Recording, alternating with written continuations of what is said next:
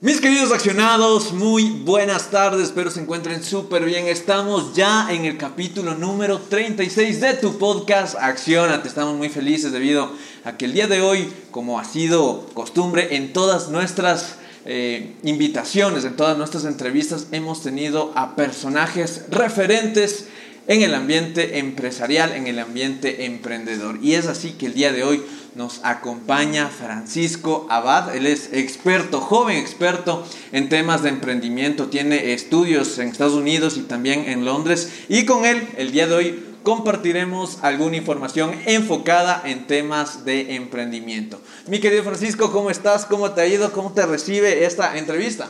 Milton, ¿cómo estás? Buenas tardes y muchísimas gracias por esta oportunidad. La verdad, muy lindo eh, todo el, programa y todo lo que han hecho hasta ahora. Feliz de poder aportar y, feliz de conversar contigo acerca de emprendimiento, emprendimiento social y, de la situación del país, del mundo y, todo lo que involucra este movimiento de innovación social que, con el que nos movemos y que estamos muy orgullosos de representar el día de hoy. Excelente, Francisco. En realidad, este espacio nosotros generalmente lo, lo construimos con el enfoque de no romantizar el emprendimiento, sino en realidad hablar lo que es, lo que el día a día del emprendimiento nosotros debemos armar, exactamente. Entonces, yendo por ese lado, como tú dices, empezamos y nos encontramos con un país golpeado durísimo por el tema de la pandemia, ¿no? Eh, bueno, ya veníamos también golpeados en algunos otros temas, no somos Latinoamérica, entonces, en ese sentido, cuéntame cómo eh, nos recibe pues eh, la pandemia en temas de emprendimiento al país. Bueno, no, la verdad es que la pandemia fue un golpe durísimo para todos los emprendedores en el país, más que nada porque cuando analizamos el emprendimiento es importante entender que es, parte de la economía, es parte del libre mercado, es parte de, las transacciones del día a día y en esto es importante entender la ley de eh, oferta y demanda, ¿no es cierto? Entonces, cuando tú tienes eh, oferta, que son los emprendedores, tienen que tener una demanda. El problema es que cuando tú estás en una crisis económica, la demanda baja porque no tienes tanto dinero. Entonces, eh, imagínate que ya veníamos con una crisis financiera, ya veníamos con una crisis económica y cae la pandemia, nos encierran muchísimas personas del sector informal que vendían día a día en las calles, del día de hoy no pueden vender, tienen que buscar nuevas maneras de hacerlo. Han habido ganadores, han habido perdedores, pero en general ha habido mucha incertidumbre. Y si ya emprender es algo que involucra incertidumbre de por sí, imagínate en, una situación en donde realmente no sabes lo que está pasando, lo que va a pasar. Tengo amigos que habían estado empezando su emprendimiento recién en, febrero, en marzo, y cayó la pandemia, nos encerraron. Otros, en cambio, que, tenían ya contratos, se les cayó todito, eh, tuvieron que buscar otras alternativas. Entonces, la verdad ha sido un, año bastante difícil para los emprendedores. Eh, de nuestro lado en Codeis hemos podido, la verdad, salir adelante. Terminamos el año con, con más empleados de los que iniciamos, sin despedir a nadie. ¿Cómo, ¿Cómo, lo armaste eso? Sabes que nosotros somos una empresa social sin fines de lucro, CODEIS, la Corporación para el Desarrollo de Emprendimiento e Innovación Social. Somos una empresa social sin fines de lucro. Y te explico qué significa porque es medio confuso. Está constituido como una ONG, sin fines de lucro. Pero el modelo de gestión que nosotros tenemos involucra trabajar como una empresa social. Esto significa que nosotros proveemos servicios y productos en el mercado, pero no tenemos una utilidad. Entonces, para todos los que nos escuchen y se confundan cuando escuchen eh, sin fines de lucro, con fines de lucro, esto involucra... Eh, las empresas tienen accionistas. Los accionistas son dueños de partes de la empresa. 100% está conformado por los, todos los accionistas. Las ONGs no. Las ONGs no tienen dueño, digamos por ejemplo, tú ves una fundación y tú dices, bueno, esa es la fundación de la doctora Rosalía Arteaga, por ejemplo. No, ella no es dueña de la fundación, de hecho. Es una de las miembros del, directorio y demás, pero la fundación no tiene dueño como tal. Y esto significa que no existe un lucro, no existe un, puede haber un, un, superávit al final del año, pero eso tiene que siempre reinvertirse en la misma organización. Entonces, en este caso, nosotros no dependemos de donaciones como la mayoría de ONGs que depende de los donantes y tanta cosa, sino que vendemos servicios, productos y de esa forma, bueno, no productos tanto, sino más servicios y de esa forma nos monetizamos. Entonces este año ha habido mucho, mucha demanda para lo que nosotros hacemos, que es justamente apoyar en la activación de emprendimientos eh, y emprendedores en situaciones vulnerables y esto ayuda mucho a que haya necesidad de diferentes actores, de, no solo del ecosistema de emprendimiento, sino del país y de, de Latinoamérica, de contratar servicios que tienen que ver con, con, apoyar a estos emprendedores. ¿no? De hecho, Milton recientemente fue mentor de uno de nuestros programas llamado World Change Makers Homecoming. Este World Change Makers es un programa que nosotros creamos eh, con, realmente nace de, de, de algunas de, nuestra, de nuestras frustraciones en este ecosistema, porque yo vengo, bueno, como tú dijiste, yo estudié en Estados Unidos, yo no estudié aquí mi pregrado, yo vine, volví después de casi ocho años de estudiar afuera, y cuando tú ves del ecosistema de emprendimiento global, de emprendimiento social como tal, se siente mucho mucho una disparidad muy fuerte entre los que hacen emprendimiento social y los que lo reciben. Siempre son los eh, estadounidenses, los europeos de héroes que van a ir a África, al sudeste asiático, Ecuador, a Latinoamérica a salvarnos. Y cuando yo volví, en verdad, el, el poco ecosistema de emprendimiento social que había también está enfocado en cositas de sostenibilidad y demás, cuando tenemos un país y para mí personalmente una, un propósito personal que es el de reducir la desigualdad y la pobreza.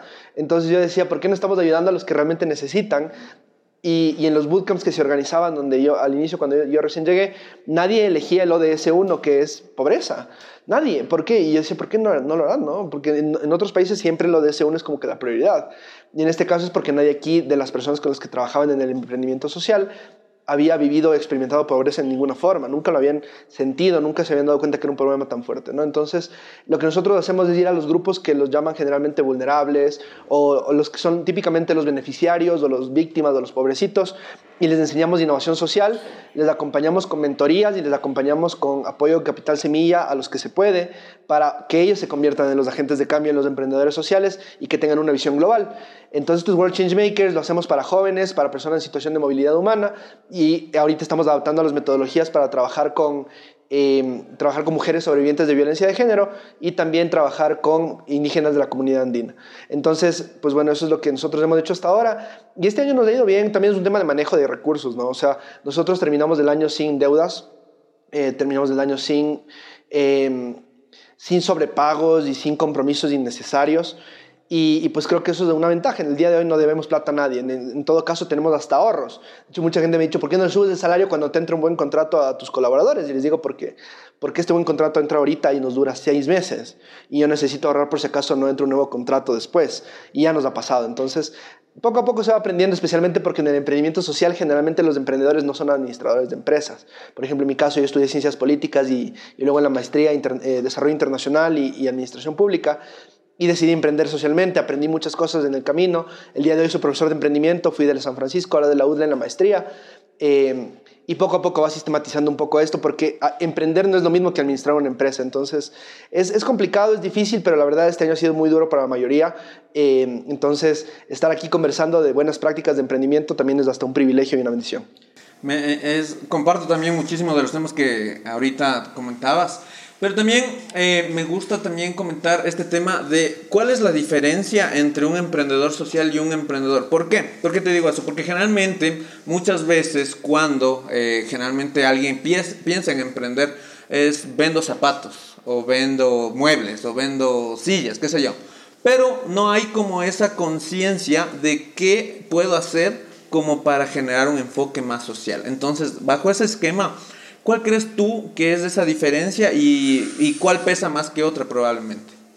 Eh, es interesante, porque, porque igual los emprendedores en general no sociales también tienen discrepancias y diferencias, ¿no? O sea, puedes tener un emprendedor que busque hacer un emprendimiento de alto impacto, que, te, que sea digital, escalabilidad, y un emprendedor de subsistencia o un emprendedor de, que ve por la oportunidad y la necesidad generalmente. Una persona que se pone un carrito de hamburguesas es emprendedor pero no es un emprendedor de alto impacto, digamos, no es un emprendedor por necesidad. Y de hecho es lo que pasa mucho en el país. Eh, oído miles de veces esto del, del, Global Entrepreneurship Monitor, el monitor de emprendedor global, que lo maneja SPAE y que muestra que Ecuador es uno de los países más emprendedores del mundo tienen una tasa que se llama la tasa de emprendimiento temprano, en donde muestra que Ecuador es eh, uno de los más emprendedores de la región y, de y del mundo en general, pero eso no es, necesariamente bueno. Significa que emprendemos mucho, pero no duran los emprendimientos. ¿no? hay otros países donde emprendes mucho y eso se transforma en mini empresas, eh, empresas pequeñas empresas y luego ya en, en, empresarios. Y eso aquí no sucede porque generalmente pasa por la necesidad. Me despiden, voy, emprendo, eh, me dura un, par de meses, luego ya me contratan de nuevo, dejo votando y así. Entonces, la diferencia de un emprendedor normal, eh, normal y un emprendedor social es que el emprendedor social no nace de una necesidad personal de emprender. Emprende porque ve una necesidad y un problema social en el ecosistema o en, el país donde vive, en la ciudad, en la comunidad, y dice, sabes que yo quiero emprender para solucionar este problema. nace de la necesidad de las personas que viven este problema día a día, de lo que pasa en la sociedad. Podemos hablar de miles, perros callejeros, eh, abuso doméstico, miles de cosas.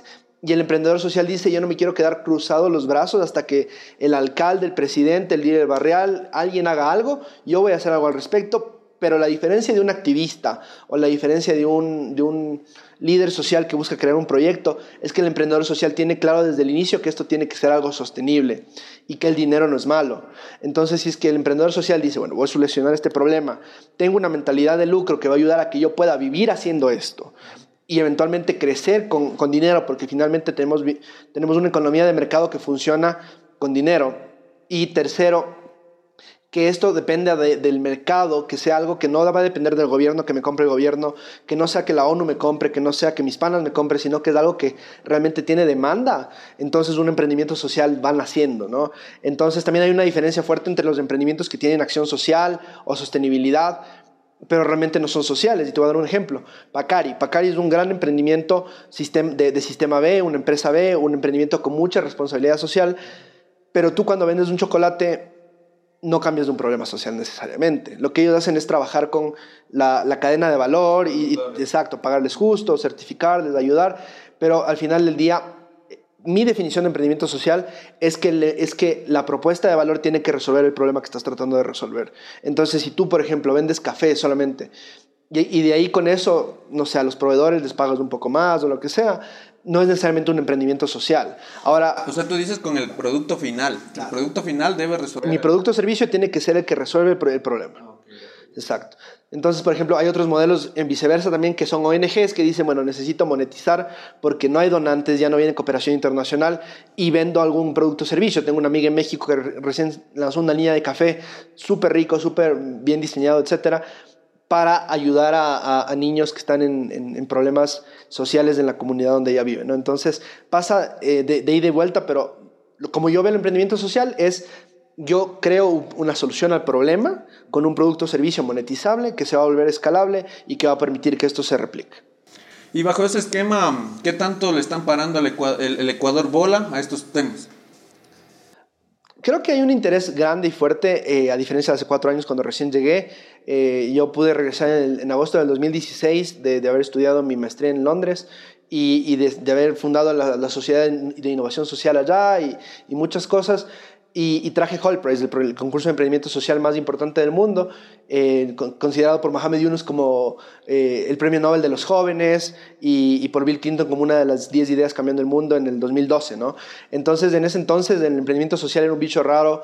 Yo me, tenía un montón de discusiones con personas que promovían full la economía social y solidaria, que es súper buena, no, nunca fue un, como que el uno o el otro. Eh, pero tampoco lo entendía muy bien yo personalmente, así como ellos no entendían la innovación de emprendimiento social. Y lo chévere de esto fue que este, este movimiento de emprendimiento social que empieza con Hall Price, ahora se ha, se ha expandido más allá de mí. ¿no? Y lo que es chévere, porque al final del día yo era el director nacional, director regional, promovíamos toda la cosa en Ecuador. El día, nosotros en el 2018 entregamos el proyecto a Hall Price porque decidieron trabajarlo desde central en todo el mundo, quedamos como aliados y luego empezamos con todo lo de Codeis que te estoy contando. Y, el día de hoy hay campus directors que están moviendo sus ecosistemas universitarios en todo el Ecuador a través de Hall Prize. Hay eh, el Youth Action Fest recientemente pasó, creo que hiciste un pitch ahí. Eh, igual con Eugenia hemos conversado mucho de esto y, ella nos dice, o sea, en verdad hace, hace, cuatro años tú empezaste todo esto y, y, hace que el día de hoy muchos jóvenes tengan un chance de hacerlo porque ya no es algo nuevo, ¿no? Entonces estaba acá porque al final del día la gente se va dando cuenta que, que es algo nuevo, aunque, te soy honesto, eh, hay estos movimientos, como te digo, de economía, social y solidaria, de empresas B, que como te digo, no son iguales y está todo más uniéndose. ¿no? Entonces lo chévere de esto es no pelear por, por egos y decir el emprendimiento social es mejor que el otro, sino decir, bueno, qué bueno que el capitalismo y que, y que las personas, los empresarios y toda la gente se vaya cambiando eh, la manera de ver el emprendimiento y, y, la productividad hacia un mundo en donde ya no solamente me importa ganar plata para llenar mis bolsillos y los de mi familia, y, las futuras generaciones, que siempre ha sido la mentalidad que yo veo en los, en los padres y abuelos de, de, la mayoría de mis amigos que son empresarios o, tienen padres de empresarios, sino decir, creemos algo que, que ayude a la, sociedad como tal. ¿no? en el World Economic Forum, en el Foro Económico Mundial, allá en Davos, en, en Suiza, em, el, el creador de este foro, que se llama Klaus Schwab, dice, eh, recientemente sacó un, un libro que se llama The Great Reset. Y este Great Reset significa, el COVID nos da una oportunidad de cuando volvamos a la normalidad, tener una economía más incluyente, tener un sistema que es menos depredador, que es menos eh, exclusivo, menos eh, shark, como lo dirían ¿no? en, en, Wall Street. Y, y, esto nos ayuda a pensar a todos, porque al final del día es una oportunidad grandísima para que nosotros como humanidad, digamos, nos metieron a la casa tantos meses, tuvimos un año en donde casi todos lo, los supuestos que llevaban la economía hacia adelante se cayeron y destruyeron, y podemos aprender de él y movernos hacia adelante haciendo algo diferente, o podemos no aprender nada, esperar a que todo pase y seguir como que no hubiera pasado nada, eh, sin darnos cuenta que realmente había un fallo sistémico en todo lo que pasó. El que la humanidad se haya detenido como se detuvo no es normal, ¿no es cierto? No puede hacer que, que el, que te quedes en la casa no haga que todo se pause. Entonces, eh, es bien interesante porque esto también puede pasar un poco en el Ecuador. Ha habido algunas cosas como diálogos vitales, pacto global, hay diferentes cosas que van sucediendo. No todas son perfectas, pero al mismo tiempo al menos a mí me da una esperanza de decir como que estamos moviéndonos hacia adelante, de a poco, ¿no? Así sea por, por, por, moda, así sea por, por lamparosear, así sea por, porque chuta, esto es, es, lo que hay que hacer para vender más del día de hoy. Porque al final del día los, los, consumidores, que es la parte importante que te decía de la demanda, están demandando empresas con impacto, están demandando menos, menos eh, contaminación, ¿no es cierto? Ahora muchas, muchas personas que veo, mis amigos, ya también están yendo en bicicleta, ya también están yendo... Eh, consiguiéndose sus kits de, de, cubiertos de bambú y sorbetes de... Los cepillos de dientes. Todo, todo, sí. Entonces, al inicio somos los bichos raros los que hacemos eso, ¿no? O sea, me decían, tú vas entero y todo, en bicicleta a las reuniones, yo les decía, y era como que es porque no tienes para un carro. Y yo no, loco, mi carro está parqueado en, en, la casa, pero es porque esto de acá me permite uno ir más rápido, dos, llegar mejor a las reuniones, ir relajado porque yo me estreso un montón en el, en el taxi y lo más importante de todo, me, me, produce producir menos huella de carbono. Y la otra de los sorbetes y cosas así, no saco yo así mi kit yeah. y mis cubiertitos cuando estoy en alguna cena y la gente es como que qué raro este man. Pero poco a poco va, ya se va normalizando, ¿no? Entonces es como ese video que dice cómo crear un movimiento. Al inicio eres bicho raro, después ya, ya es, no es cool que no seas parte de, ¿no? Entonces, qué bueno que se vaya dando por las buenas o malas intenciones que eso involucre, ¿no? Entonces, estamos en esas eh, y, poco a poco también la gente se va metiendo, ¿no? Muchas personas justo entran eh, porque se les invita como mentores, como jueces y se dan cuenta de lo que se está haciendo y dicen, sí ha habido cómo, porque a mí me decían, ¿cómo va a ser que una persona que no tiene ni qué comer sea emprendedor social? O sea, aparte que no tiene que comer, que emprenda y que al mismo tiempo piense en ayudar a su comunidad. Pero la mayoría de personas con las que trabajamos, apenas se les presenta este concepto, están pensando en cómo esto puede ayudar a los demás. Y, ahí es donde viene una, una, dicotomía de la sociedad bien rara, ¿no? Que es las personas que muchas veces tienen menos son las que más dan, los que más generosos son, eh, y los que a veces no les importa tanto su avaricia, sino el, bienestar de su comunidad, de sus amigos y, y, de las personas que también están viviendo algo parecido. Y por ejemplo, tú tienes tal vez algunos eh, esquemas, o sea, referentes en ese sentido en emprendimiento social. ¿A qué te refieres? Ah, eh, claro, emprendedores. Aquí en Ecuador no tantos, eh, pero por ejemplo, en, en, varias de las charlas cuando quiero presentar este concepto hablo de, de, de, un emprendimiento que me gusta mucho, que es muy, muy lejano, ¿no? Entonces trato de ir por niveles contando como que el, el caso más bacán que conozco versus uno súper cerquita. El uno es de, justo nace de Hall Price, eh, un emprendimiento que se llama Aspire Food Group, eh, que el año en el que Hall Price, eh, en el 2012, lanza un reto acerca de la seguridad alimentaria y un equipo de Canadá, de McGill University, en vez de ver con lupa, como lo hacen las Naciones Unidas, el Banco Mundial y todos estos inter entes internacionales que ven a Latinoamérica, África, al sudeste asiático, con una lupa desde lejos y dice, bueno, no hay que comer, entonces invertamos en Monsanto para que las frutas sean más grandes y tengan el doble de ración, ¿no? Estos manes dicen, ok, vamos a ver qué es lo que está pasando en las comunidades, se van a Nigeria y analizan un, un bichito que parecía, que es como un grillo, que se llama Aketa Hall y es de la proteína. Ajá. Y, ah, y, hacen una comparación y, y, y, estudian esto y tiene muchísima mejor nutrición que la carne de res por, por gramo y tiene también y menos espacio físico, menos agua, menos comida que necesitan y produce 1815 veces menos gases de efecto invernadero. Entonces dicen, ok, esto parece una buena solución nutricional y ambiental pero la gente comerá y se dan cuenta que ya dos mil millones de personas en el mundo consumen este animal y, o, estos bichos en general, o estos insectos a diferencia de lo que pensaría alguien que está en cualquier ciudad del mundo, en primera, de primer mundo, lo que sea, que diga, qué asco, ¿no? ¿Cómo vamos a pensar en que los insectos sean una opción?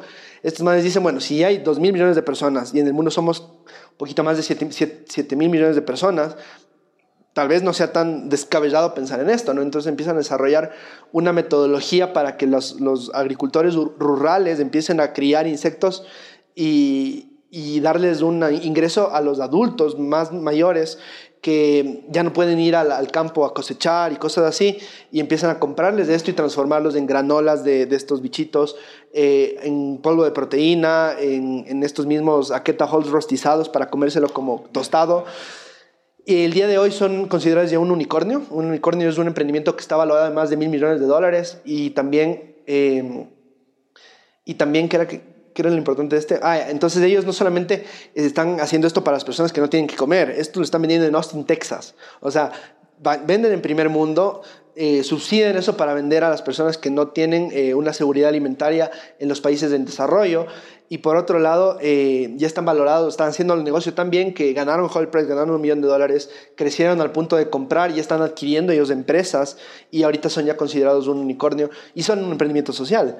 Porque, porque literalmente todo su proceso y todo lo que ellos hacen está eh, cambiando este producto. El, el, el Aketa Hall democratizado es, un, es, una fuente de seguridad alimentaria para las personas que no tenían, que es por lo que nació el proyecto, ¿no? Que se monetice en otros países al oeste es otra cosa.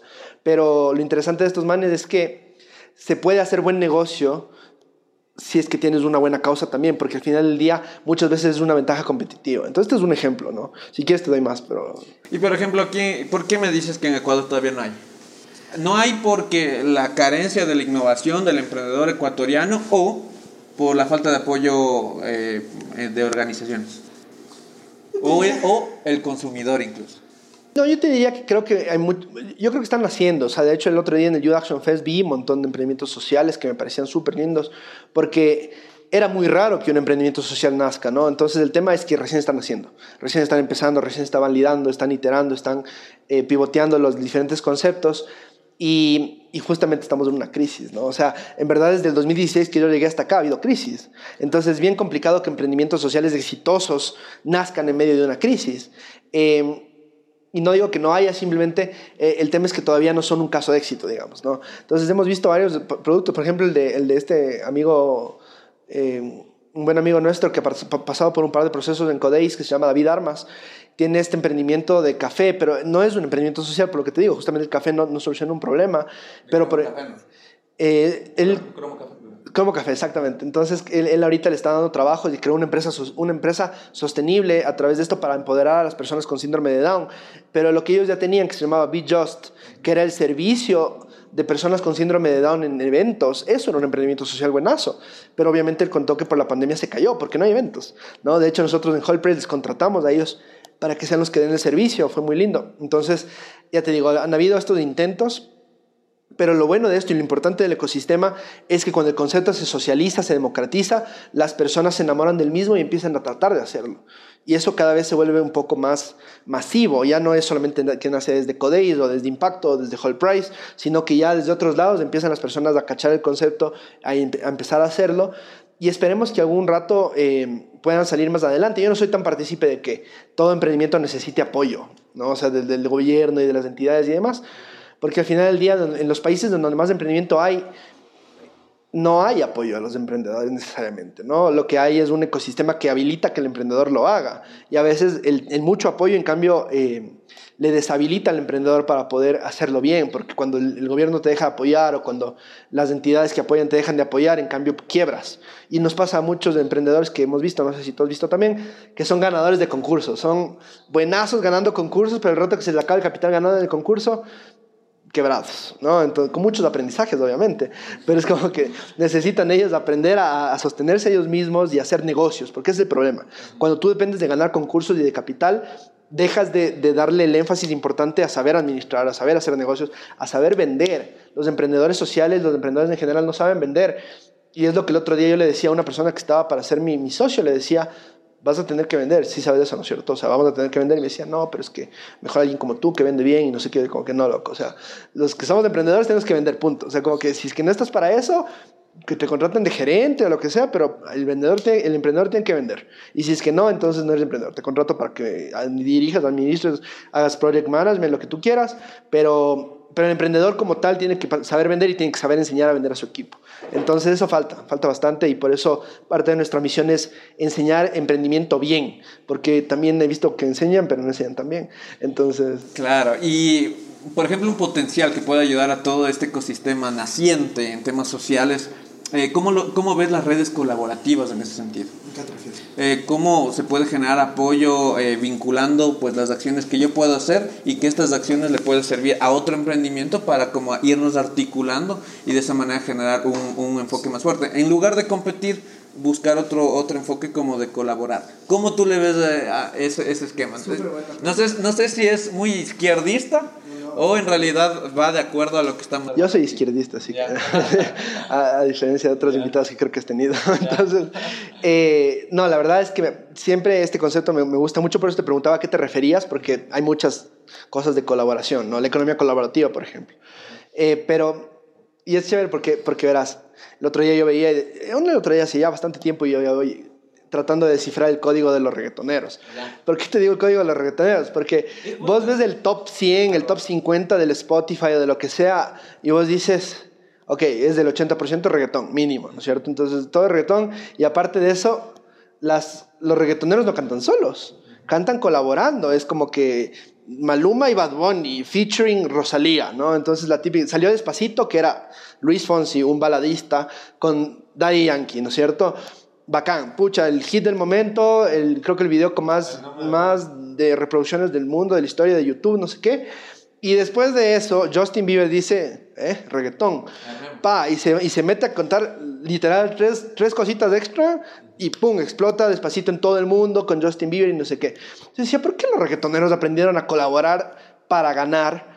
antes que los emprendedores. Es una locura. O sea, uno de los problemas que he visto en el ecosistema ecuatoriano es que nos comemos. O sea, es full egos, full yo, yo hago mejor que el otro, yo quiero. Obviamente también hay poquitos recursos y ahí es donde te digo que cuando depende de que el Estado te apoye o de que los fondos te apoyen, vos te peleas por esos fondos. Entonces ya no hay un incentivo para vos hacer negocios más allá de los fondos y por ende empiezas a hablar mal del otro y, y cosas así, ¿cachás? Entonces lo que yo he visto acá es que hay muchísimo ego los emprendedores, muchos de los emprendedores que he visto también tienen ansias políticas, o sea, o deseos, políticos, y solo lo hacen por eso. O sea, como que quieren estar en temas de emprendimiento porque quieren luego que sea una plataforma para algo más, como antes eran los partidos políticos o la militancia política. Entonces es como, eh, no nos permite colaborar porque, porque la colaboración no es una fórmula, es, una, es un concepto, ¿no es cierto? Entonces, si yo, por ejemplo, acá, aquí tú estás colaborando, ¿no es cierto? Tú estás generando contenido colaborando conmigo. Yo ahorita este episodio va a ser un episodio de valor que tú vas a dar a tu audiencia en colaboración. Si tú fueras solamente el host y solamente hablaras de lo que tú puedes, tendrías una limitante. Entonces tú ya estás haciendo eso.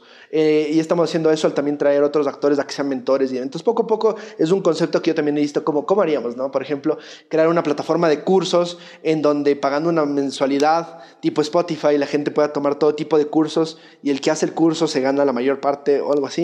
Tipo Platzi, algo así. Pero es que Platzi, el Platzi gana todo, ¿no? O sea, Creana creo que tiene un modelo más de revenue share con los, con los creadores de los cursos, pero pero algo más colaborativo en general. O sea, como que, pero aquí, aquí no le ven tanto, porque al final del día la teoría de innovación te dice que la innovación es un juego de suma cero, en donde uno gana.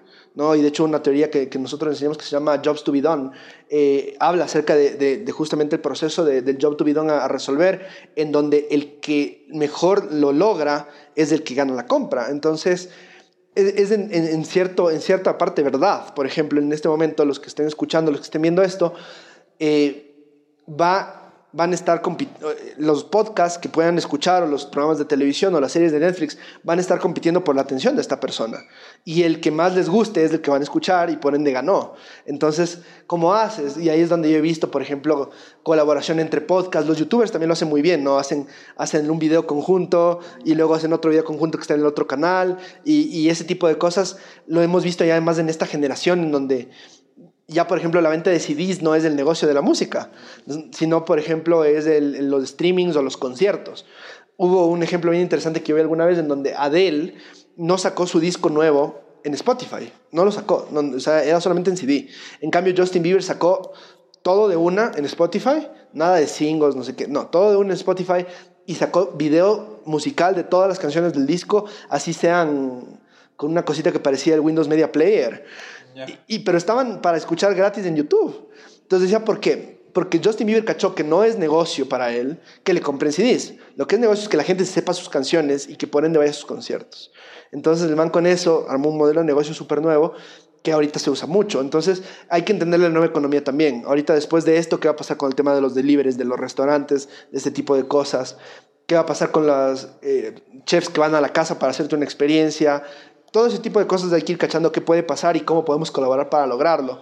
Porque al final del día la colaboración es difícil. Es difícil porque parte de la fórmula del emprendimiento es el emprendedor y el emprendedor tiene su ego y el emprendedor tiene su gente que le cae bien, gente que le cae mal y, y al final del día somos humanos y colaborar es difícil entre humanos, ¿no? La típica del quita, quita, hago yo mismo, ni siquiera podemos trabajar con nuestro propio equipo, pero con otros emprendedores, ¿no? En donde yo creo que estoy haciendo bien y el otro no, y, y eso es mejor. Entonces, es un tema cultural, creo, y, y, también de empezar a demostrar que se puede, ¿no? En este tipo de espacios, en, en cosas colaborativas, en donde seamos lo suficientemente humildes para ayudar y para saber que por ejemplo, que me, que me invitan a, entrevistarme en un podcast cuando tal vez yo ya doy entrevistas a nivel nacional en televisión, es igual de bueno, porque al final del día, tal vez el día de hoy o el día de mañana o en un mes que alguien se meta y encuentre tu podcast y nos escuchen, alguien diga, nunca había escuchado esto, se mete a investigar más y le inspire tanto el concepto de emprendimiento social como alguna vez me pasó a mí, politólogo de izquierda en Estados Unidos, que se fue, escuchó a Mohamed Yunus y dijo, es hora de... Este camino ha sido algo que yo no sabía que existía, pero quiero, ¿cachas? Entonces, eh, es súper importante colaborar por, por, porque realmente ahí creo que está la riqueza en un país tan chiquito como el nuestro, ¿no? O sea, al final del día, lo que te decía el tema de la demanda, es que muchos de los emprendedores ven Ecuador como mi mercado, cuando no lo es. Ecuador es un país chiquito, chiro, en donde tú deberías validar y aprender a salir. Y lo que me preocupa a mí es que la gente no sabe hacer negocios internacionales porque no tiene exposición internacional. Por ejemplo, no sé si tú has estado en TikTok en esta pandemia, y yo me metí a TikTok porque todo el mundo me decía, loco, eres emprendedor, TikTok, TikTok, TikTok. Y era como que no, no, no, no, me metí y lo amo. Y lo increíble de TikTok Pero es que... ¿haces, haces TikTok? No todavía. Ah, ya, yo dije ya para que lo sigan a nuestro querido amigo. es hora de, entonces, hoy será el primer capítulo. No, sería bonito. O sea, estoy tratando, o sea, es, es difícil. Una vez intenté hacer uno de chistecito y era como, ¿cómo se hace esto? Qué complicado. Eh, sí estamos planificando hacer pronto que lance mi marca personal y todo el tema, pero lo que me metí a ver es entender mucho cómo funciona. Y lo chévere de esto es que te, te abre las puertas también a un mundo en donde sin pauta, porque ya Instagram y Facebook, si tú no pautas y demás, no puedes ver y te muestran solamente lo que la gente que, que, paga te quiere mostrar, pero en TikTok no. Entonces yo me metí a ver y yo, que obviamente estoy en Estados Unidos, también tal vez cacho y me gustan las cosas en inglés, que es un privilegio, que mucha gente no habla inglés, eh, y me pongo a ver y aprendí cómo están haciendo negocios un montón de gente en Estados Unidos ahorita. Yo decía, o sea, el otro día te, te un ejemplo, una señora con la que estábamos trabajando en su emprendimiento, una persona en situación de vulnerabilidad e inmigración, me decía, yo vendo zapatillas, ¿cómo puedo utilizar su metodología de innovación para mis zapatillas? Porque mis zapatillas resuelven que la gente necesita ponerse algo en los zapatos. Ya, pero yo decía, pero señor, es que usted no tiene el negocio de las zapatillas, entonces, o sea, el negocio de las zapatillas no es solamente para cubrirse los zapatos. Por eso, en TikTok, por ejemplo, le mostraba un video en donde una persona compraba zapatos Nike de, qué sé yo, 120 dólares, ¿no es cierto? Y les pintaba y les hacía una cosita, un arte súper bonita y no sé qué. Y al final del día esta terminaba vendiéndose en, ¿cuánto era que vi? El más absurdo era como 25 mil dólares el par. 25 mil dólares un par de zapatos. Entonces vos te das cuenta que hay un mercado que tal vez tiene muchas cosas que nosotros no, no valoramos en Ecuador.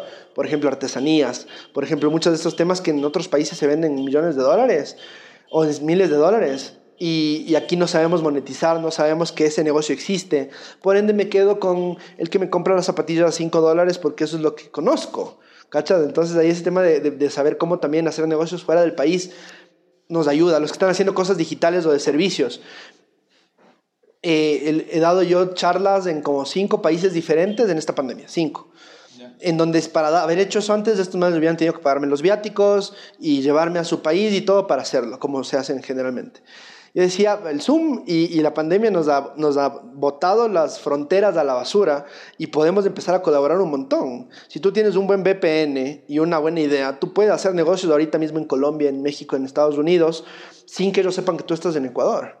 Y de hecho nosotros hace dos semanas hicimos un bootcamp de emprendimiento con 250 jóvenes en toda Latinoamérica y, con una buena marca, con buena, una buena difusión, todos pensábamos que, eran, que éramos chuta la, organización mundial del mundo. Y somos Codeis, es una organización chévere, pero humildemente en Ecuador, ajá, así como con siete personas nomás. Y, y 250 jóvenes de toda Latinoamérica, unos 50 aliados, un montón. Fue, fue interesante y ahí validamos que en verdad este tema de la pandemia nos ha, nos ha botado las fronteras para poder decir, se pueden hacer negocios internacionales sin tener que viajar tanto. Si aprendes a vender en línea y a través de una cámara, estás hecho porque puedes vender desde Hawái o desde donde sea. Tengo un amigo emprendedor que está ahorita en Bali porque está baratísimo y creo que no hay pandemia porque nunca está con mascarilla. si me estás viendo, ponte mascarilla. Pero, pero el man puede hacer negocio y sacó un curso en línea y todos los que lo ven el curso en línea y le pagaron mil dólares por el curso en línea son gringos. Y el man está en Bali, obviamente es gringo y tiene una idea de cómo se hace negocio en Estados Unidos. Pero ¿qué nos falta a nosotros para poder entender un poquito cómo funcionan los negocios internacionales? Y no solamente con temas de exportación e importación, que también es bien difícil, ¿no? o sea, ni yo sé. He visto gente que hace importación y exportación y es como... Les admiro, panas. Es como que yo, yo traje homenaje de casa cuando volví de Estados Unidos y de Londres y fue una pesadilla y dije, nunca más me meto en este mundo. Y hay gente que importa y exporta cerrado los ojos. Entonces, pero no es la única forma de hacer negocios fuera del país, ¿no? Entonces, ahí es donde yo le veo que el Ecuador tiene potencial porque hay muchísimo talento, muchísimo, muchísimo. Hemos visto desde Hall Price los universitarios con ideas increíbles, en donde no solamente es el hecho de que no saben dónde vender, una cosa que, por ejemplo, transforme el aire en agua y genera 50 litros de agua al día, eh, que podría ser bien una cosa como el terremoto en lugares donde el agua escasea ahorita que ya está cotizando en Wall Street y que propuestas medidas descabelladas dicen como deberíamos exportar agua, pero no solamente eso, sino no sabemos cómo sacar el producto, no sabemos cómo venderlo, no sabemos con quién. Y finalmente hay una presión fuerte de los, de los ecosistemas y de nuestros, de nuestros foros internos, ¿no? Nuestros papás, las presiones que nos ponen, un montón de emprendedores de Whole Price que fueron buenazos, no emprendieron porque sus papás no les dejaban o porque querían que busquen un trabajo de verdad, ¿no? A mí también me decían al, inicio, ¿cuándo se busca un trabajito de verdad, mijito? No sé qué. Y yo solamente no decía nada. Y el día de hoy empleamos personas, vivimos de esto. Y, eso pasa, ¿no? Entonces, en este caso, tú también estás con lo de los podcasts, empezando, etcétera.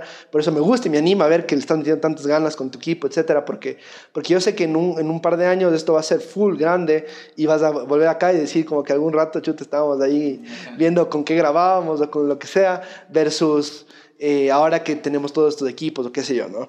Entonces, eso es un tema de los emprendedores que yo he visto. Eh, si es que en verdad quieren emprender y creen en ustedes mismos, no le hagan caso a sus papás o a los abuelitos o a toda la gente que les diga cosas, porque, porque sí se puede, ¿no? Obviamente también consigan mentores, consigan eh, apoyo. Nosotros desde Codeis eh, muy felices de apoyarles, hay muchas iniciativas que estamos sacando.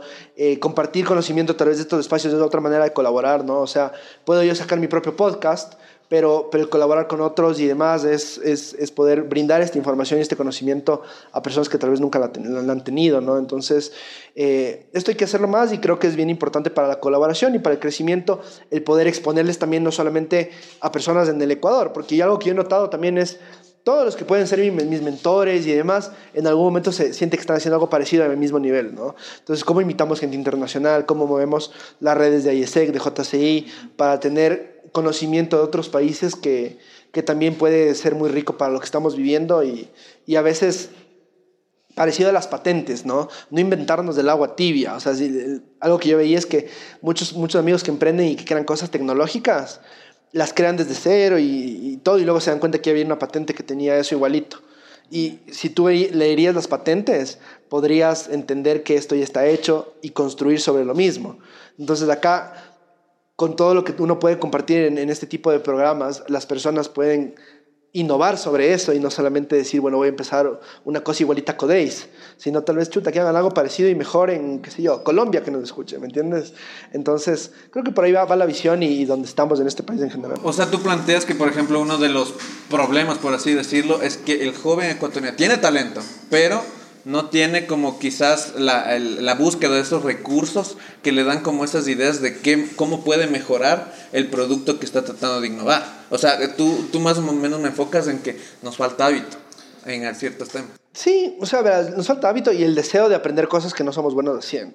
Entonces, una cosa que tú me estabas contando antes de que empecemos, ¿no? Que hasta programador, hasta programador te volviste para, para el tema del podcast y decía que bien, porque al final del día eh, el emprendedor muchas veces tiene que hacer de todo. Y muchas veces cuando un emprendedor no es administrador, tiene que aprender a administrar, tiene que sentarse a estudiar, así sea turro, así sea feo, así sea aburrido, tiene que aprender a vender, tiene que aprender a salirse de su zona de confort. Y muchos no están dispuestos a hacer eso.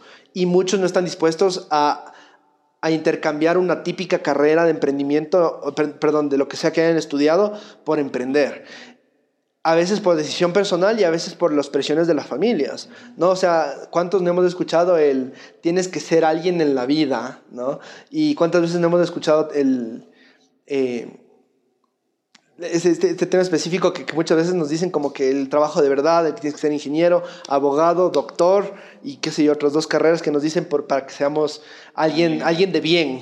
Es como que no le debemos nada a nadie, ustedes ya son personas de bien, no les hagan caso y no tienen que estudiar una carrera para ser alguien en la vida. Entonces es muy importante entender eso y saber también creer en nosotros. En este país hay poquísima autoestima de parte de muchísimos de los jóvenes. Entonces todo este tipo de cosas afectan para que un joven decida ser emprendedor y ahora, algo que yo también recién aprendí, porque yo desde 2016 a 2018 era todo jóvenes, jóvenes emprendimiento, y algo que aprendí también es que la experiencia es importante en el emprendimiento.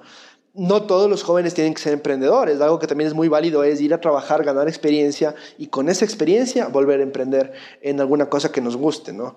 Entonces, eh, es una dinámica interesante. Hay un tema intergeneracional también. Es difícil colaborar con personas mayores a nosotros. Por ejemplo, yo he visto empresarios increíbles de 45, 50, 55 años que no pueden nada de la tecnología.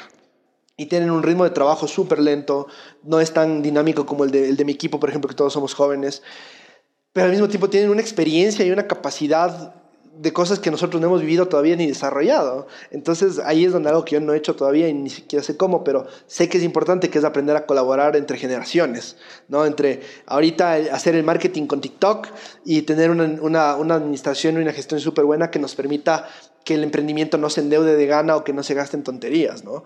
Porque la típica del emprendedor que se gana fondos es que empieza a invitarle los hielos a todo el mundo, o invitar a comer, o a viajes y cosas, y es como, loco, ahorra, tipo, puede que caiga una pandemia el próximo año y te encierren todo el año y ya no tengas, ¿no? Entonces, eh, es bien interesante y como tú dices, ¿no? Hay, hay, limitantes que tienen los jóvenes, creo que no, no son limitantes suficientes y algo que yo le recomendaría a los que nos estén viendo es el primer paso del emprendimiento no es el financiamiento. He visto mucha gente que dice, tengo una idea y necesito financiamiento. Es como que no. Tienes que prototipar esa idea, tienes que hacer un, el producto mínimo viable de esa idea, tienes que validarlo, tienes que ponerlo en las manos del cliente y tienes que poco a poco tienes que ir eh, dándole forma y validando que eso sirve, porque nadie te va a financiar con tanto riesgo. Y es lo que yo he visto. O sea, por ejemplo, nosotros con las primeras cosas que hicimos con Codeis, nadie nos pagó nada. Hicimos gratis, validamos, probamos, hicimos, vimos, no sé qué, y después ya empezamos a cobrar poquito y nos pagaban, oh, ok, sí pueden pagar por esto las personas, luego cobramos más, pum, cobramos más. Recientemente hicimos un fundraiser nosotros mismos y vendimos becas, nunca lo habíamos hecho, vendimos 6 mil dólares en becas en dos días, ta, ta, ta, ta, ta, y se va validando poco a poco, ahora yo sé que funciona, la próxima yo vendo, qué sé yo, 25 mil dólares a nivel internacional, y, y ahí poco a poco hay que ir validando y monetizando, validando monetizando, porque si es que nada de lo que estás haciendo es pagable o te puede dar dinero, entonces algo está pasando, algo está mal. Y ahí es donde viene el ser perseverante versus el ser necio. Si el mercado te está diciendo no funciona tu cosa, hay que hacer caso y decir cómo pivoteamos, porque realmente no está funcionando la propuesta de valor. ¿Y cómo identificas eso, por ejemplo? O sea, ¿cómo identificas que lo que estás haciendo no está dando dinero por falta de innovación o porque no mismo? Hay una metodología que nosotros trabajamos mucho que se llama... ¿Me puedo rimar? Sí, sí, tranquilo. ya, ya me empecé. Entonces, el, hay una metodología que se llama Lean Startup. ¿ya? Y esta Lean Startup lo que te dice que tú tienes que crear un emprendimiento lo más ligeramente posible. ¿Qué significa eh, crear algo ligero? El crear algo ligero significa que si tú quieres emprender, no vas y te consigues una secretaria, recepcionista, te pones muebles y te consigues un, local primero. No, lo que hace es decir, ¿cuál es mi propuesta de valor? ¿Cómo se materializa esto de su forma más mínima y viable en un producto que yo pueda poner en manos del cliente y aprender? Y ahí viene el problema de la mayoría de emprendedores. ¿Qué es lo que hace la mayoría de emprendedores? no, perdón, encuestar. cogen y hacen un formulario de, de Google y mandan, amigos queridos, nos gustaría por favor que me ayuden llenando esta pequeña encuesta para mi emprendimiento.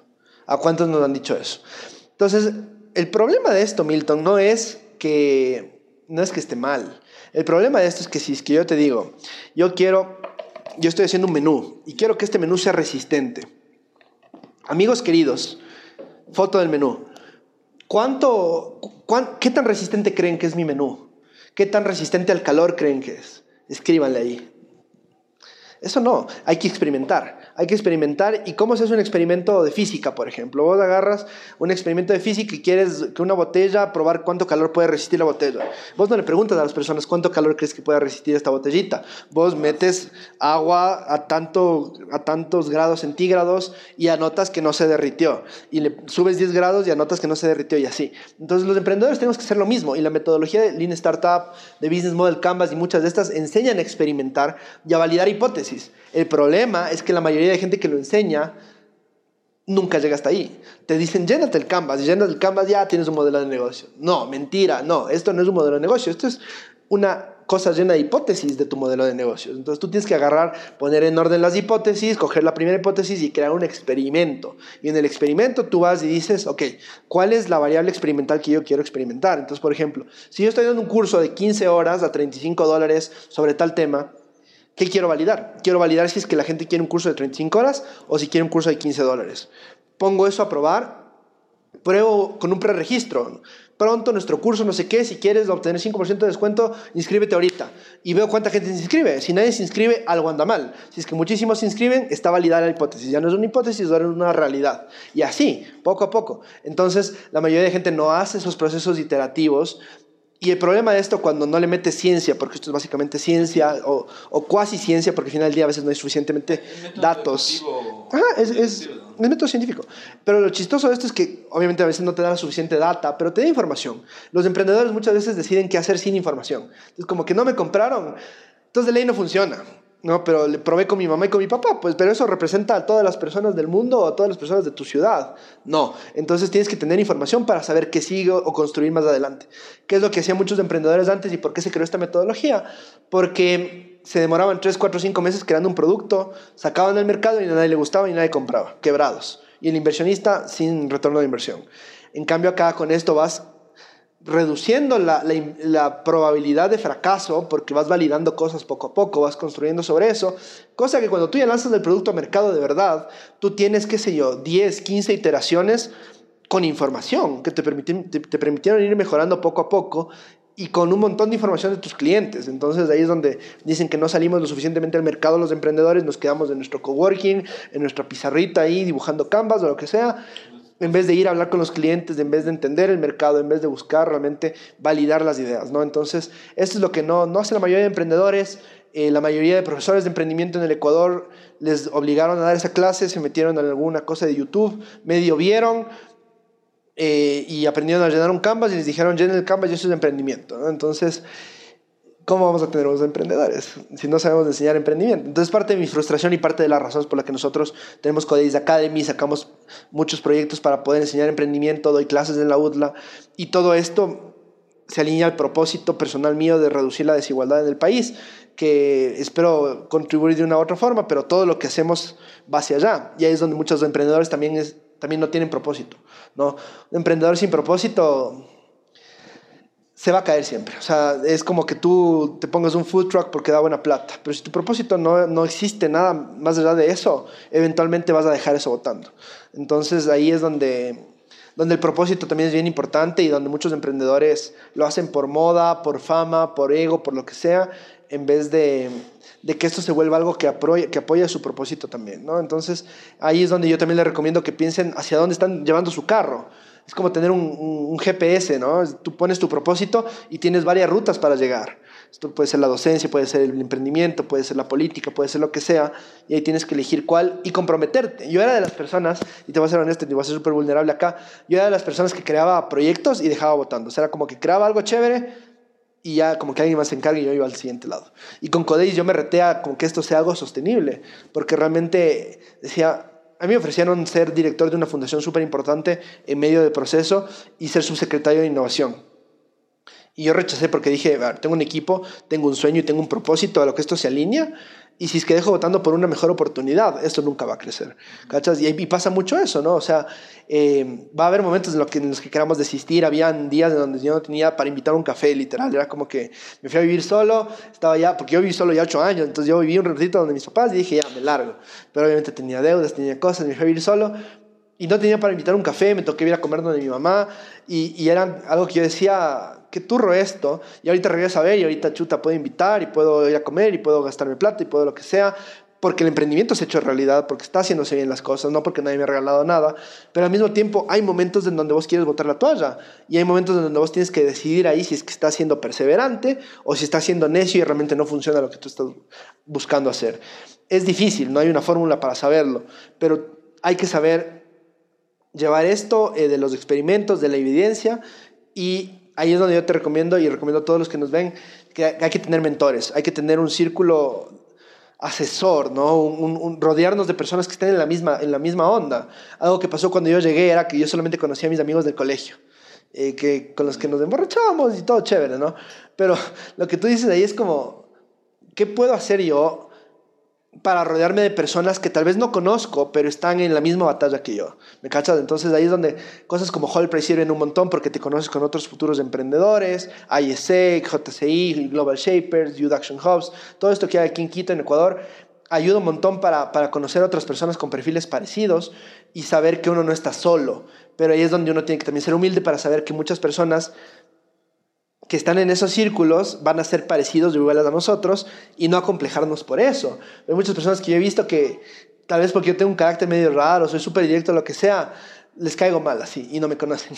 Y luego no me hablan y es como, yo siempre fui todo fresco y, y, tal vez porque creían que era su competencia o alguna cosa y luego estamos súper bien. Entonces el, el, tema es ese, ¿no? Rodearnos también de personas que, que tengan nuestro mismo ánimo, porque el emprendimiento es muy solitario. Y si es que uno emprende solito y está solito todo el tiempo, uno se quema tranquilamente, se vuelve loco o deja votando. Vamos con unas preguntas del público, mi querido Francisco. ¿Working hard o working smart? Ambas. Para mí son ambas, o sea, eh, no es una o la otra. Yo, yo, he visto, es chistoso porque yo soy bien vago, ¿verdad? Te, te, contaba que dormí como nueve horas, no, como once horas, porque quería despertarme temprano y era sábado, lo que sea. Entonces yo soy de las personas que trabaja inteligentemente, o sea, busco la manera más fácil de hacer las cosas para no duplicar, pero eso no involucra no trabajar duro, porque yo también he visto personas que dicen como que al final del día... Eh, no, que como que la disciplina vence el talento, y es verdad. Uno puede ser talentosísimo, puede ser el mejor speaker del mundo, lo que sea. Si no le metes el tiempo y las ganas y, no sabes que el emprendimiento te va a tomar lágrimas, sudor y, tristezas y, alegrías al mismo tiempo y todo, no va a salir. Entonces muchas personas que es como, work smart, not hard, pero es como que no, no, a ver, ratito, ningún emprendedor de verdad que lo haya logrado te va a decir que no hay que trabajar duro. Y es un error acá porque en Ecuador y en Latinoamérica en general, y disculpe si es que alguien llega esto, pero hay muchísima mediocridad, muchísima mediocridad. No, no vivimos de la excelencia, buscamos cómo ser vivos y hacer las cosas de la forma más fácil posible y para lograr éxito en emprendimiento no es posible. O sea, simplemente no hay cómo. ¿ya? Entonces, obviamente, mientras más inteligentemente trabajes, más vas a lograr en tu trabajo duro. Porque obviamente una cosa sería ahí estar dándole martillazos a una cosa que no se rompe, ¿no es cierto? Y otra cosa buscar dinamita y explotar. Pero si explotaste una en media hora, lo que tomaba martillar dos días, anda y explota cinco minas más, ¿cachas? Y eso es seguir trabajando duro, porque ya lo hiciste más rápido. Entonces, como tú me decías, ¿no? El tema este de, de programaste en Python para que te regrese a ver cuando el uno habla y el otro no, no. Inteligente, eso es working smart. Pero al mismo tiempo vas a tener que editar, vas a tener que grabar, vas a tener que entrevistar, preparar la entrevista. ¿Cachas? O sea, no, no hay cómo dejar de hacer eso. Entonces, súper importante saber que, que no es la una o la otra, sino realmente ambas combinadas. Ah, suena bonita la frase, ¿no? Para una de esas frases que salen. Cuéntame cómo internacionalizamos a los emprendimientos. ¿Cómo internacionalizamos a los emprendimientos? Ya, lo que yo les recomendaría primero es que aprendan inglés. primero, es como que en verdad, si no sabes inglés, se te cierran las puertas de las dos, terceros, dos tercios del mundo. O sea, literal, si es que no sabes hablar inglés, no vas a poder entender un TikTok en donde te explican cómo hacer negocios en Estados Unidos. No vas a poder abrir una empresa en Estados Unidos, no vas a poder hacer un montón de cosas. Entonces, el segundo paso es buscar la manera de entender cómo funcionan los negocios en otros países. Independientemente de cómo esto sea, yéndote a estudiar afuera, yéndote a vivir afuera, eh, escuchando TikTok, literalmente que ahorita es una muy buena fuente de, conocimiento en este tipo de cosas y de exposición. Porque una cosa que yo he visto es que cuando tú tienes exposición a un nuevo mundo de cómo se hacen las cosas, vas viendo, vas, aprendiendo de forma empírica cómo se hacen ese tipo de cosas, no necesitas tener un curso. Pero si tú te encierras en tu ecosistema y en tus amigos y en tu barrio y en el Ecuador y en todo, entonces nunca vas a poder pensar ni siquiera cómo se hacen negocios afuera. Por eso aquí no exportamos, por eso aquí no exportamos servicios, por eso hacemos aplicaciones que solamente le sirven a los quiteños y no que se pueden internacionalizar. Entonces, yo creo que empieza por ahí. Después, obviamente, ya es cachar cómo se exporta, cómo se hacen negocios en otros países de forma legal, cómo abrir una empresa en Estados Unidos, cuál es la diferencia entre una S Corporation y una C Corporation y una B Corporation y una LLC, todo, todo ese tipo de cosas, ¿no? Pero siempre el tema legal, temas de de diseño, todo va para mí secundario al concepto y a la validación de, de mercado y al encaje de mercado que le llaman. ¿Cómo buscamos socios para un emprendimiento? Eso es muy difícil. Primero, bueno, yo la verdad es que no sé qué recomendar porque yo creo que no hay problema de emprender con panas o amigos siempre y cuando las reglas estén claras del inicio. Pero en países como Ecuador, en donde hay muchísima reserva cuando hay que cobrarse entre amigos o entre familia o, hacer, poner eso claro, es complicado. Si tú no tienes el coraje para decirle a tu amigo o tu amiga que están fuera o que te deben plata o que tienen que pagar o no son socios o cosas de ese estilo, entonces no emprendan con amigos. Por otro lado, tienes que buscar interculturalidad, interdisciplinariedad y, y, toda la posible diversidad que esto involucre.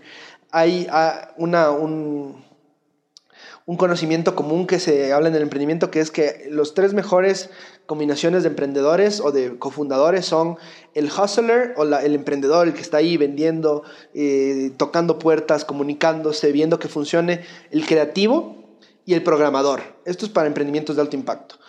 Eh, porque en verdad si es que tienes dos hustlers, vas a tener un hueco, algo no, no puedes hacer, ¿no? Entonces, por ejemplo, yo soy el hustler. Yo vendo, yo toco puertas, yo me reúno, yo todo pero necesito que alguien sea creativo, necesito que alguien, si es que tenemos algo tecnológico, programe y lleve la parte tech. Eh, hay que buscar complementos y es algo que yo también enseño mucho en pitch. Eh, cuando alguien hace un pitch, una presentación de negocios, en persuasión tenemos tres conceptos de, desde la antigua Grecia en Aristóteles.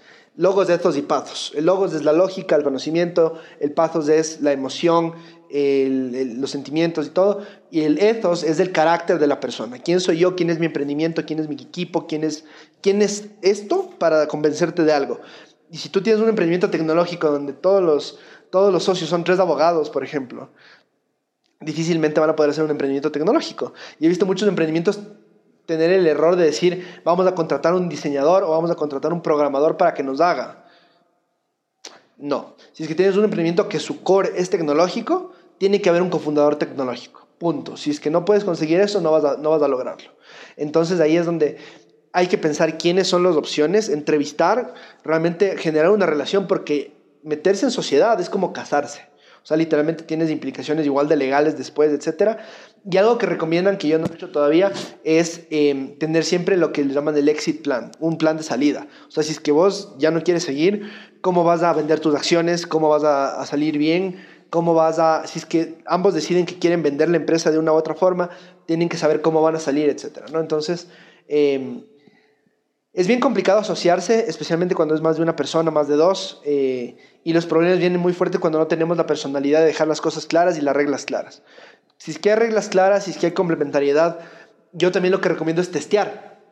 Hay algo legalmente que no me acuerdo cómo se llama, que es un, le llaman en inglés el Partnership Agreement. Entonces, es un documento que tú firmas antes de constituirte. Entonces, antes de yo meter plata para constituirme y tener banco y tener todo ya junto, yo acuerdo con Milton de que vamos a dividirnos la empresa de esta forma y para llegar a la constitución vamos a hacer esto cada uno. Estos son los hitos que vamos a lograr para ser socios 50-50, 60-40, lo que sea. Y con eso firmado tú ya tienes todo clarito. Dices, si es que loco, si es que tú no cumples lo que hemos logrado para llegar con nuestro producto al mercado y luego nuestra constitución y división de acciones, etc. Entonces hay cláusulas y eso permite que todo el camino sea súper sencillo. En cambio, si es como que, sí, seamos socios y nunca hablamos de porcentajes, nunca hablamos de quién se lleva qué, cómo es la cosa, quién tiene que hacer qué. Entonces tú dices, ¿sabes qué? Yo pongo 40 mil dólares, vos no pongas nada porque vas a, vos a vender y todo. Y de ahí yo me estoy sacando full la madre y hemos facturado más de 100 mil dólares gracias a mí y tú no has hecho nada y por los 40 mil que pusiste, tú dices, bueno, yo puse capital inicial, lo cual es justo para ti. Para mí tal vez no es justo que yo también genere más, más revenue que eso y, y ahora tú tienes más acciones que yo.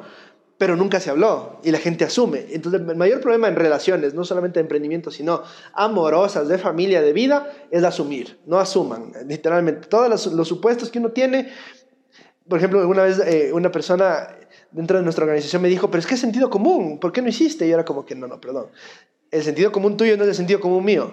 Para mí no hay ningún problema que los pasantes trabajen en un cuarto sucio. Para ti sí.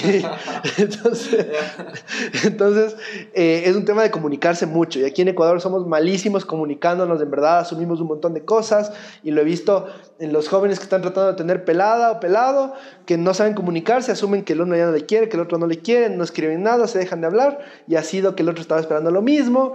Y me cachas. Entonces, comunicación igualito en emprendimiento, literal. Entonces, si es que no sabemos ni comunicarnos con nuestros novios y novias, no vamos a saber comunicarnos con nuestros, con nuestros eh, socios, ¿no? Entonces es súper importante poder eh, aprender a comunicarnos desde antes de querer emprender, porque eso les va a ayudar no solamente en emprendimiento, sino en la vida en general.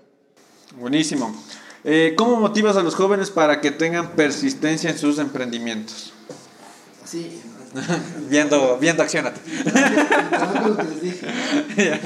o sea, una de, los, de las mayores cosas que me gustaría que motiven es el yo personalmente demostrar que se pudo y que se puede. O sea, que nosotros el día de hoy tengamos una empresa que funciona, que tiene gente, con todos nuestros errores y con todo lo que podríamos haber hecho mejor o peor en cualquier otra decisión que hemos tomado, es el, el poder decir, vean, en verdad, el día de hoy yo vivo de esto, pagué todas mis deudas con esto, empleo gente con esto, las personas están teniendo un trabajo literal de verdad de esto. Eh, teníamos una oficina antes de la pandemia que, que, dejamos cerrando, porque no era que no teníamos, sino que no, no valía la pena tener algo abierto que no estábamos utilizando. Y eso por un lado. Por otro lado, contar historias, contar los conceptos y entender. Entonces, cuando me invitan a mí a charlas y demás, a mí me encanta porque no es solamente como que me posiciono, es como que, ah, hablar a mí, sino puedo compartir este concepto que realmente eh, creo que puede a, alguien cambiarle la percepción de las cosas, porque a mí alguna vez una charla de esto me cambió a mí la percepción. Eh, y de hecho hay un, hay un juego chévere que, que, que, nace de unas preguntas que es para crear conexiones profundas y vulnerabilidad. Y en una de esas preguntas te dice, ¿te gustaría ser famoso? Sí o no y por qué. Y yo desde hace muchos años decía, sí me gustaría ser famoso porque no por la fama y todo ahí de las Kardashian, sino porque creo que con lo que puedo compartir y lo que podemos compartir con todos los que nos vayamos juntando, se puede lograr mucho impacto y creo que tenemos los famosos equivocados. Entonces tenemos políticos famosos, tenemos gente de la farándula famosa que en verdad son un cero a la izquierda en la sociedad y que en verdad nos siguen hundiendo cada vez más y, por eso es importante que tu podcast sea un éxito y que nos vamos famosos los que tenemos un mensaje bueno para compartir, porque en verdad se vuelve acerca de eso, no acerca de mí, no acerca de Codei, sino acerca de un movimiento que se está creando para crear mejores empresas, y, no solamente las mejores empresas del mundo, sino para el mundo, como lo dice el Sistema B, ¿no? Entonces, eh, pero al final del día no es todo motivación, en verdad hay un montón de disciplina, van a haber días en los que no estés motivado, van a haber días en los que quieras votar todo, van a haber días en donde, por ejemplo, yo, yo le decía al César, le digo, César es nuestro fotógrafo, está ahí, las cámaras, y, y le decía, eh, yo no sé por qué me comprometo a hacer cosas los sábados porque siempre estoy cansado los sábados. Pero es la disciplina la que te dice, brother, tienes que hacer esto, punto, párate y vamos, ¿no? Y la que te hace trasnocharte sabiendo que tienes que mandar un, una cosa, un, una propuesta que tal vez no se dé. ¿Cuántas veces nosotros hemos mandado propuestas de clientes o lo que sea hasta las 3 de la mañana y no nos respondieron y no nos ganamos? Pero al mismo tiempo, ¿cuántas veces lo hicimos y eso nos, nos, representó un contrato para tener sostenibilidad financiera y al mismo tiempo para impactar a 200 personas. ¿no? Entonces, eh, no es solamente motivación, eh, y si la necesitan, eh, busquen un círculo de apoyo, lo que llaman el, el, sistema de soporte. ¿no? En verdad es un camino solitario, van a haber momentos donde ustedes tengan ansiedad, depresión, un montón de problemas de salud mental.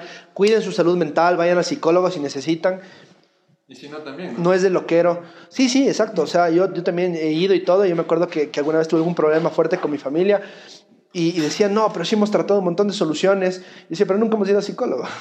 y es como, como que yo tengo una carie y, y, y, yo me, quite, me trato de quitar con un palo o algo. Y diga, he tratado todo, pero me sigue doliendo la muela. Pero nunca fui pues al dentista, ¿no? Entonces, imagínate ir ¿Cuántos años tienes tú? Yo tengo 30. Imagínate 30 años no ir al psicólogo, no es, como, es como 30 años sin ir al dentista, tendría toda mi dentadura podrida. Entonces, ¿cuántas cosas hay que uno sanar y tener bien eh, en la cabeza? Porque al final del día lo que le mueve al emprendedor es el poder, el poder, el willpower que le dicen, ¿no? El, ¿Cómo se dice en español? El, del deseo, como que lo, lo que te mueve, te mueve hacia adelante y eso se El empuje. Sí, el empuje. Y, eh, hay una palabra más, más formal, pero no me acuerdo en este momento. Pero el tema es que es todo mental. O sea, realmente si es que en tu cabeza no estás bien, vas a terminar votando, vas a terminar desinteresándote y vas a terminar diciendo, ¿sabes qué? No vale la pena esta tontera, porque en verdad hay momentos difíciles. O sea, es como estar escalando una colina y estar en la mitad de la colina y estar cansado. Eso, qué rico. Listo, ahí. E, e, es, parte, es parte del proceso final, ¿no? Ya, ya, ya te voy a explicar para qué son esto, este experimento, ya que hablamos de experimentos. y ya, ya para la, la última, ¿qué le dirías a la juventud que ha decidido emprender? Que sí se puede, que que no le hagan caso a sus papás de nuevo. en, verdad, creo que es muy importante empezar a pensar por nosotros mismos, no solamente el tema de hacer caso a los papás o no. Creo que hay mucha sabiduría en nuestros padres, la mayoría de eso son por nuestro bien, pero hay un momento en su vida en el que ustedes tienen que empezar a decidir qué es lo que a ustedes les conviene. A nadie le importa más su vida que a ustedes mismos, a nadie. Ni a tu mamá ni a tu papá. Muchas veces nuestros padres tratan de vivir sus sueños a través de nosotros y, y eso no es justo para nadie. Eh, a nadie le enseñan a ser padre, entonces es bien importante porque mucho de lo que nosotros crecimos aprendiendo y aprendemos y somos del día de hoy depende de cómo nos criaron y depende de nuestros padres, el que nos haya tocado, los que nos hayan tocado, ¿no? Entonces, cuidar eso, darnos cuenta que a veces no todo lo que nos dicen es lo mejor, creer en nosotros mismos. He visto muchos emprendedores que tienen cosas increíbles y no creen en ellos mismos. Y a veces se puede confundir en un país como el nuestro que es súper súper conservador en ciertas cosas, con, con ego, ¿no? Con ego y con creído y demás. Y una cosa es creer que yo soy el mejor emprendedor del mundo y que en verdad tengo el mejor emprendimiento del mundo y que esto lo vamos a sacar adelante porque lo vamos a sacar. Y otra es ser arrogante y ser una persona completamente no humilde. Entonces hay que diferenciar, pero yo sí les digo, o sea, ustedes créansela. Si tú estás haciendo que se un encebollado, que es el mejor encebollado que eh, ha probado la ciudad. No sé si ustedes han ido a Guayaquil, existe un, un, lugar que se llama Café de Tere y que vende, para mí, uno de los mejores bolones y los mejores tigrillos del país. Pero muchos dicen que no les gusta, no sé qué, a mí me encanta, ¿ya? Y una cosa tan simple como un tigrillo, plato de comida ecuatoriano, puede ser algo que la gente le mueve y le diga, me voy a Guayaquil literalmente solamente para comerme eso. Tiene que ser lo que tú veas de tu emprendimiento. O sea, no solamente vendo mi hot dog para, para, sobrevivir o para comer alguna cosita, sino para que la gente diga, este es el mejor jodó que he probado en mi vida. Estamos ahorita eh, apoyando una comunidad indígena en Cangagua, en donde estamos creando el, queso, el futuro queso exportable de Ecuador. ¿Por qué a nosotros nos importan quesos los alemanes, los suizos, los, los europeos? ¿Y por qué nosotros no exportamos tantas maravillas que tenemos? ¿no? Entonces, creértela no escuchar todo lo que te dicen las personas adultas eh, de tu alrededor, que realmente a veces ni siquiera tienen claro lo que están haciendo ellos, y tercero, tener un sistema de apoyo, de soporte. O sea, en verdad, no puedo recalcar lo importante que es rodearte de gente que esté en la misma. Si es que todos tus amigos son personas que solamente quieren casarse, reproducirse y morirse, tal vez no, no sea el, mejor círculo de amigos emprendedores que necesitas tener. Eh, porque en verdad va a haber un día en donde eso te pase factura, donde necesites de alguien que te escuche y no vas a tener a los amigos, tus papás no te van a entender. Entonces, aquí escriben a Milton, escriben a mí, escriben a todos los de emprendedores que conozcan y empecemos a hacernos más amigos entre nosotros. Porque si es que pasamos de ahí como envidiándonos, no, no lo vamos a lograr, ¿no? Entonces, yo creo que, creo que se puede, creo que en verdad los jóvenes tienen mucho potencial, no, no subvaloren el valor que también podría tener un, un socio adulto, ¿ya? Los adultos tienen plata y, tienen experiencia, entonces como que son buenos socios. Eh, y, y, al final del día piensen también no solamente en ustedes y en su bolsillo, sino en la sociedad como tal. Realmente ahorita necesitamos más emprendedores que no quieran solamente ganar plata, sino que quieran cambiar el país, cambiar el mundo. Entonces, eh, cuenten conmigo y en verdad a las órdenes y, espero que, les haya servido algo de lo que les dije. Totalmente, totalmente, querido Francisco. Igual acotando al último comentario que, que decías de encontrar ese círculo de confianza, es justamente invitarles a que vengan todos los sábados a las grabaciones de Accionate y es ahí donde se van a poder degustar estos cócteles moleculares hagamos un, un brindis ahí, amigo, por la entrevista. Muchísimas gracias. Como pueden ver, pueden venir a degustar estos cócteles y un montón más de productos enfocados netamente a que puedan sacar las mejores ideas en sus emprendimientos. Así que muchísimas gracias, Francisco. Muchísimas gracias por tus consejos y pues... Eh, Espero igual que todos nuestros accionados el día de hoy ah, puedan marcharse con información precisa y pues nos estaremos viendo la siguiente semana en tu podcast Accionate. Recuerda Bar Freeze, estaremos grabando en vivo y tú puedes también eh, hacer parte de esta comunidad y conocernos luego de estos momentos. Así que les mando un fuerte abrazo y nos vemos muy pronto.